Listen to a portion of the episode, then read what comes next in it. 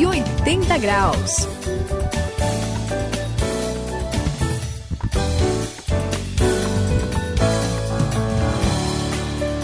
Olá, eu sou o André, estamos juntos na virada da sua vida. Estamos no 180 graus. E sabe, Suzy, um amigo meu, o nome dele é, é um pouquinho diferente, é o Piteco. É. Ele foi num congresso de espeleologia. Nossa. É, bonito esse nome, né? Aí ele, assim, é um cara que trabalha com filmagem, é. né, gravação tal. E as câmeras têm espelhos, então ele achou que tinha a ver com espelho, né, com a área dele. É verdade. É, só que espeleologia é, a, é, é o estudo das cavernas. Ixi. Tem nada Nossa. a ver com o espelho. Olha, Aí ele chegou lá, ficou perdidão. É, foi, coitado, eu fiquei com dó do Piteco. Coitado. É como confundir, por exemplo, a homilética, que é a arte de falar bem, né? Com omelete. é boa. Pão diário com pão de alho. Isso é, é demais. Mas o pior mesmo é achar que pediatra é médico dos pés, né? É. que cuida dos pés. Pois é. Gente, pediatra, pediatria, é o médico que cuida das crianças. Ah, que tá? bom que você me informou, porque eu já estava procurando um. Hein? Ou confundir coalhos com bugalhos, né? O que, que você acha, Sael? Pois é, Sus, esse tipo de confusão acontece, né? A gente viu aí quando o Piteco quis dar os seus pitacos, né? O negócio não funcionou direito, o pessoal mistura, confunde as coisas, vocês nem podem imaginar. Mas é verdade que esse tipo de confusão, que essa mistura de hum. informação, não é que isso também alcançou, atingiu aí os seguidores do reino que tinha acabado de chegar, você que está ligado com a gente aqui, preste atenção porque este é o assunto dos 180 graus de hoje.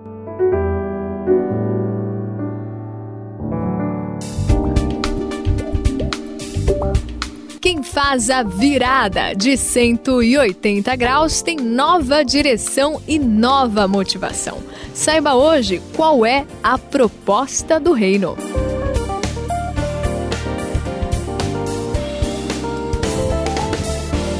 É isso aí, aqui no 180 graus. Vamos tava lendo aqui, gente, Opa. a hum. Bíblia em Isaías. Isso faz bem. É, uhum. eu tava vendo Ajuda. que interessante. Você tava, a gente vai falar, a gente tava falando de confusão, né, de tudo isso. É, e uma, uma expectativa de, é, de vinda desse reino, uhum. né? E eu estava vendo, eu estava lendo sobre a Galileia. Em Isaías tem uma parte que fala assim: é, que a Galiléia dos gentios, caminho do mar, junto ao Jordão, o povo caminhava em trevas uma, é, e viviam na sombra da morte. Aí eu estava pensando nesse pessoal que estava cheio de problemas, é, tinha muitos espíritos maus, é complicado, né, como eles viviam como eles estavam esperando essa chegada do reino e a libertação que esse reino ia trazer. O que você acha, Saião? Como é que, como é que você imagina que eles estavam naquela época? Suzy, você tem razão. Uh, a situação do pessoal, uh, vamos dizer assim, todo Israel, né, dominado uh, pelos romanos na época, mas especialmente na Galileia, né, vendo esse é. cenário que você está lembrando aí de Isaías 9, esse povo que sofria tanto, né?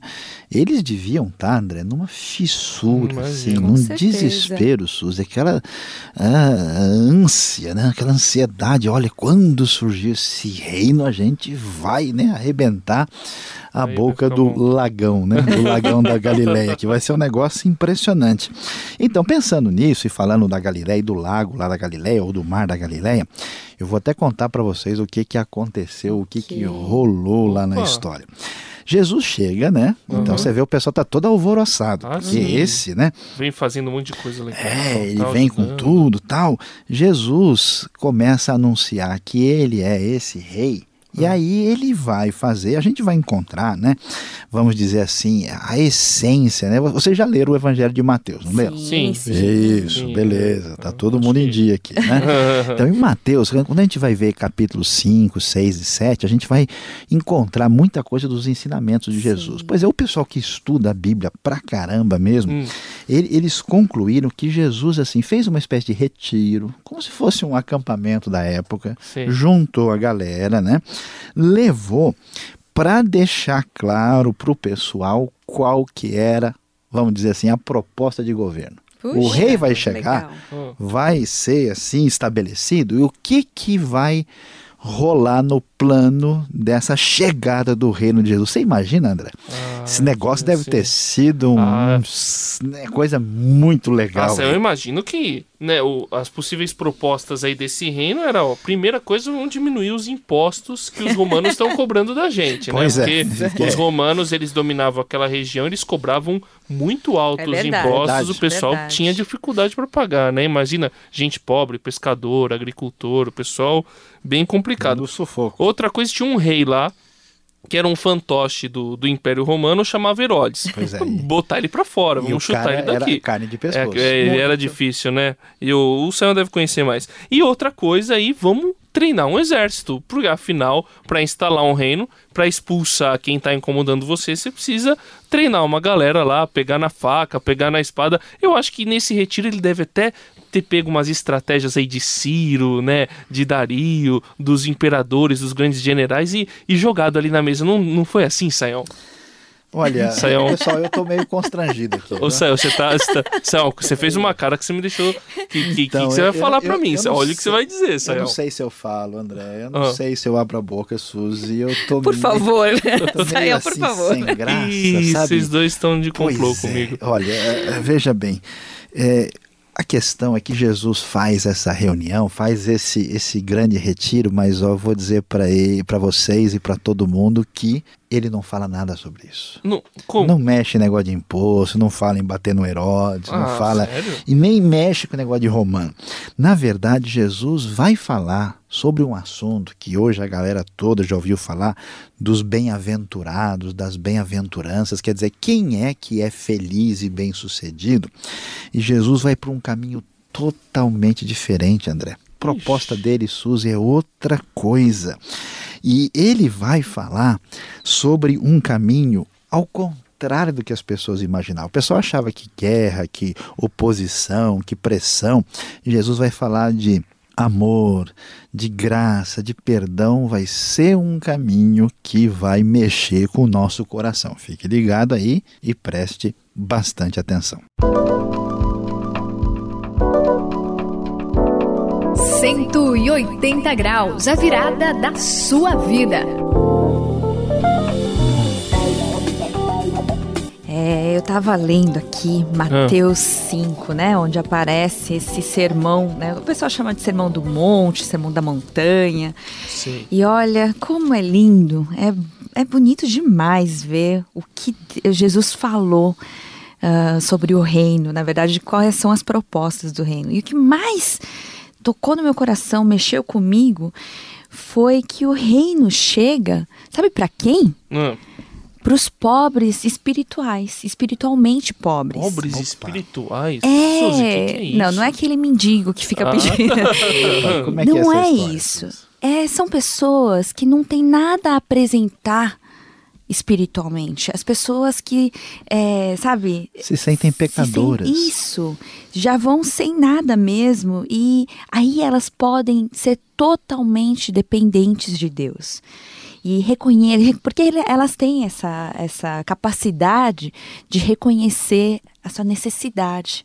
Que elas precisam de Deus de verdade. Não é verdade? É, Suzy, você está falando aí sobre é, o que você leu nas bem-aventuranças, sabe? E aí é que é o, o caminho de Jesus se mostra para gente de uma maneira diferente. Porque chega o rei, né, com os seus súditos, que são esses que vão aceitá-lo como Sim. rei, numa proposta conquistadora. Uhum. E o uhum. que é que Jesus começa a dizer? Sabe quem vai ser o vencedor? Quem vai ser o conquistador? Não é o que vence o outro na batalha. Conquistador é exatamente esse que não tem nada para apresentar diante de Deus porque ele reconhece os seus erros. É a pessoa que vê a falta de justiça no mundo, na sua vida, e fica triste, tem fome sede de justiça, vai dizer o versículo 6. É aquele que é misericordioso, do jeito que Deus é misericordioso com a gente, quer dizer, é a pessoa que caminha numa direção tão diferente que eu fico imaginando assim a, a, surpresa do pessoal ouvindo a proposta do grande rei vencedor, André. É, essa proposta muda tudo, né, Senhor? Muda Porque tudo A, a, nossa, a nossa reação natural às coisas é sempre é, querer partir para a batalha, querer partir para agressividade.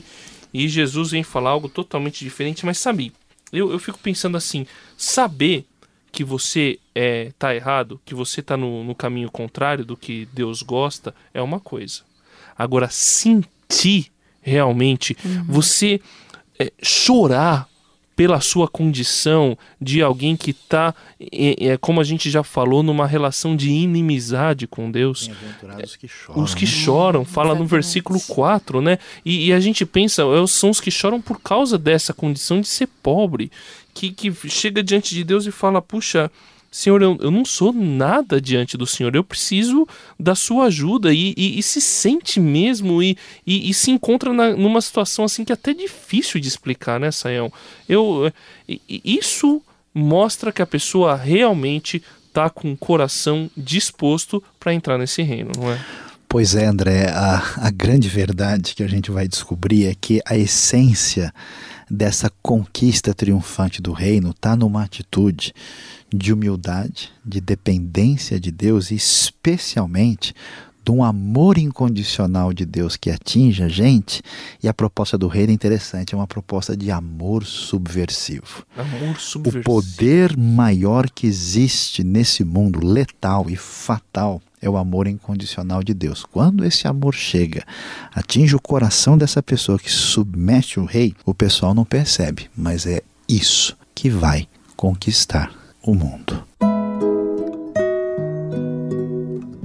Bem-aventurados os pobres em espírito, pois deles é o reino dos céus. Bem-aventurados os que choram, pois serão consolados. Mateus, capítulo 5, versículo 3 e versículo 4.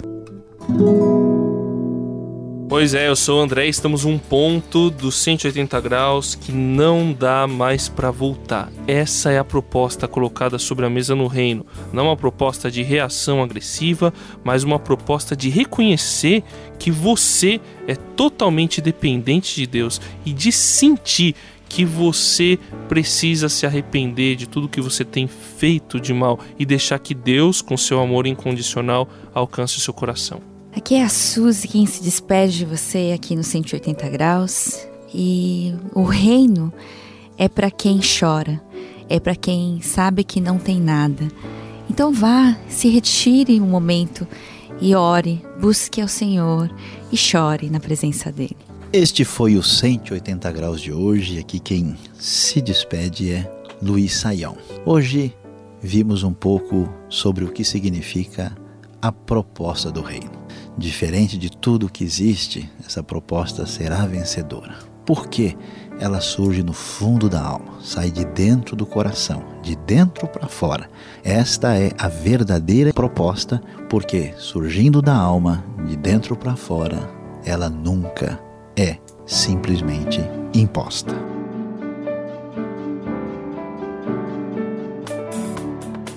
180 graus, a virada da sua vida. É uma realização transmundial. Ficou com alguma dúvida ou quer saber mais sobre o que foi discutido no programa? Então escreva para programa 180 graus arroba transmundial.com.br